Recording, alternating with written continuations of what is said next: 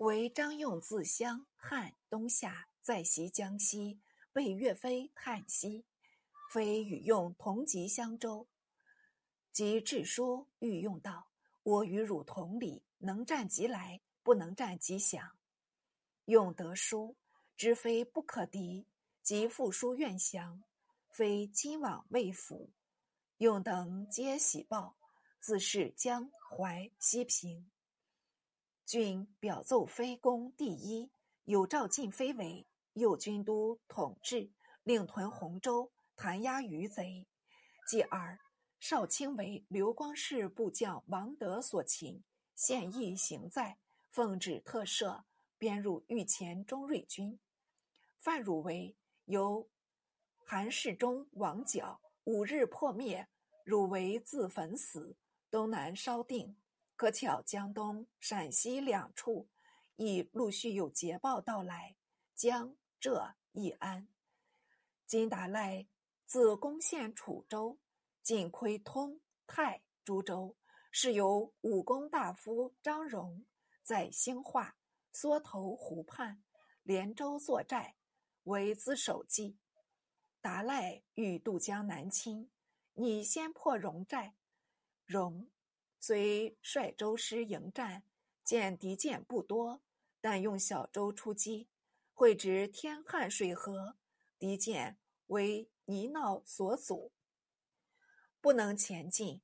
容分军为二，一半用舟，一半登陆。舟师大呼前进，奋击敌舰，敌舰不能行驶，禁不住戎军四至，只好从舟中跃出，牵长登岸。极不暇则，脚忙手乱，往往溺毙水中，或陷入泥淖，不能自拔，即遭杀死。幸而得达彼岸，又被戎军截住，乱杀乱剁。经达赖指挥舰卒冲开血路，方才走脱。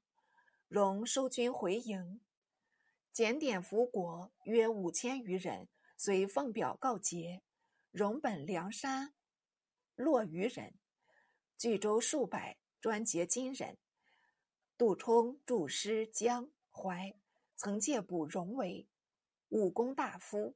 金人屡攻不克，致是以杀敌报功，遂着荣之泰州。达赖奔至楚州，闻刘光世引兵来攻，虽不敢逗留，退屯宿迁，未及北去。光世随进赴楚州，正好去凑县城。高宗又欲启用汪伯彦，命为江东安抚大使。玄经侍御史沈与求论和，才将他斥职，勒令回籍。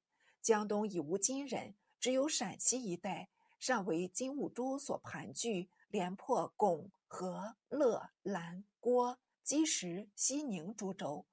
西河副总管。刘维甫被指骂敌遇害，兀珠又进献福金，蹂躏铜鼓，入逼兴州。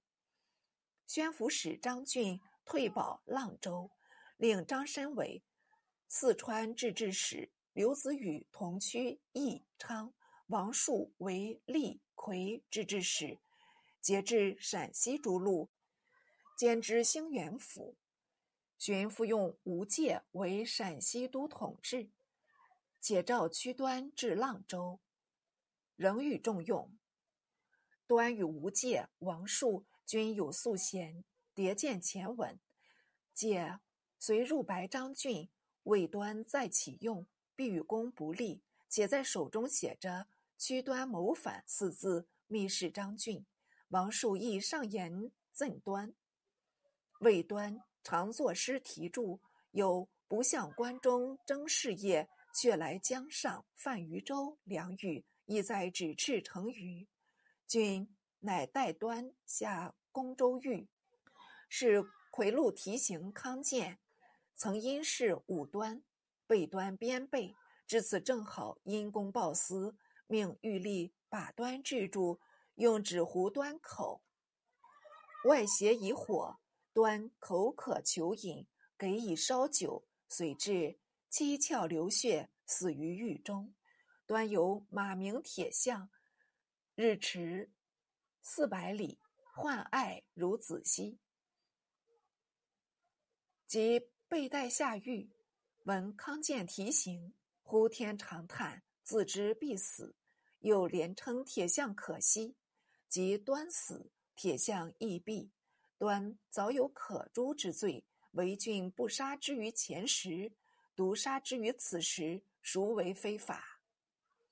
使关陇六路尽破，至于界、城、民、凤、洪五州，即凤翔境内的和尚园，陇州山内的方山园罢了。吾借扼守和尚园，积粟善兵，列诈固垒，为死守计。今吾诸遣部将设立。自凤翔出兵，乌勒哲和自大散关出兵，约会和尚元，加攻吴界，或劝诫退屯汉中。介慨然道：“我在此，寇不敢越，保此地就是保蜀呢。”随即搜集兵甲，预备出师。选有真奇来报，今将乌勒哲河已到北山。借整军出发，严阵以待。乌勒哲河遗书请战，借不慌不忙，分军为前后二队，进逼北山。金兵沿山列阵，见借军逼近，便挥众出战。借怒马突出，劈头遇着金将，手起刀落，砍落马下。金兵为之夺气，借率前队军杀入。与金兵鏖斗一场，自四至五，杀伤过当。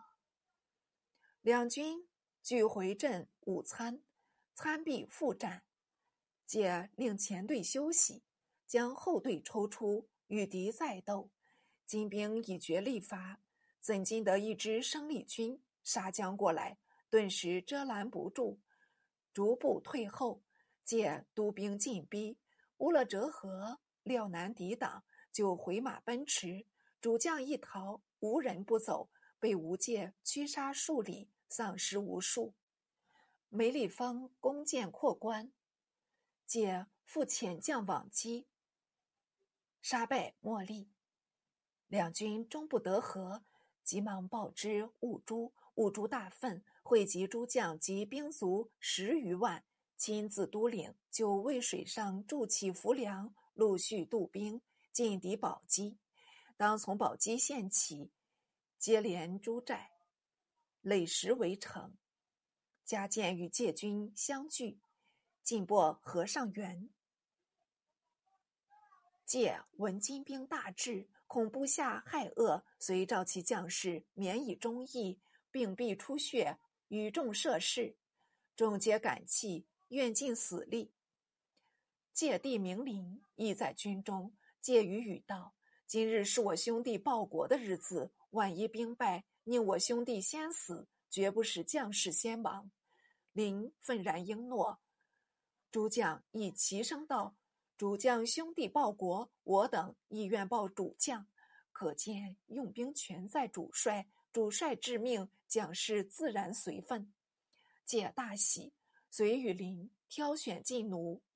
与诸将纷番叠射，连发不绝，势如雨柱。号为驻队使。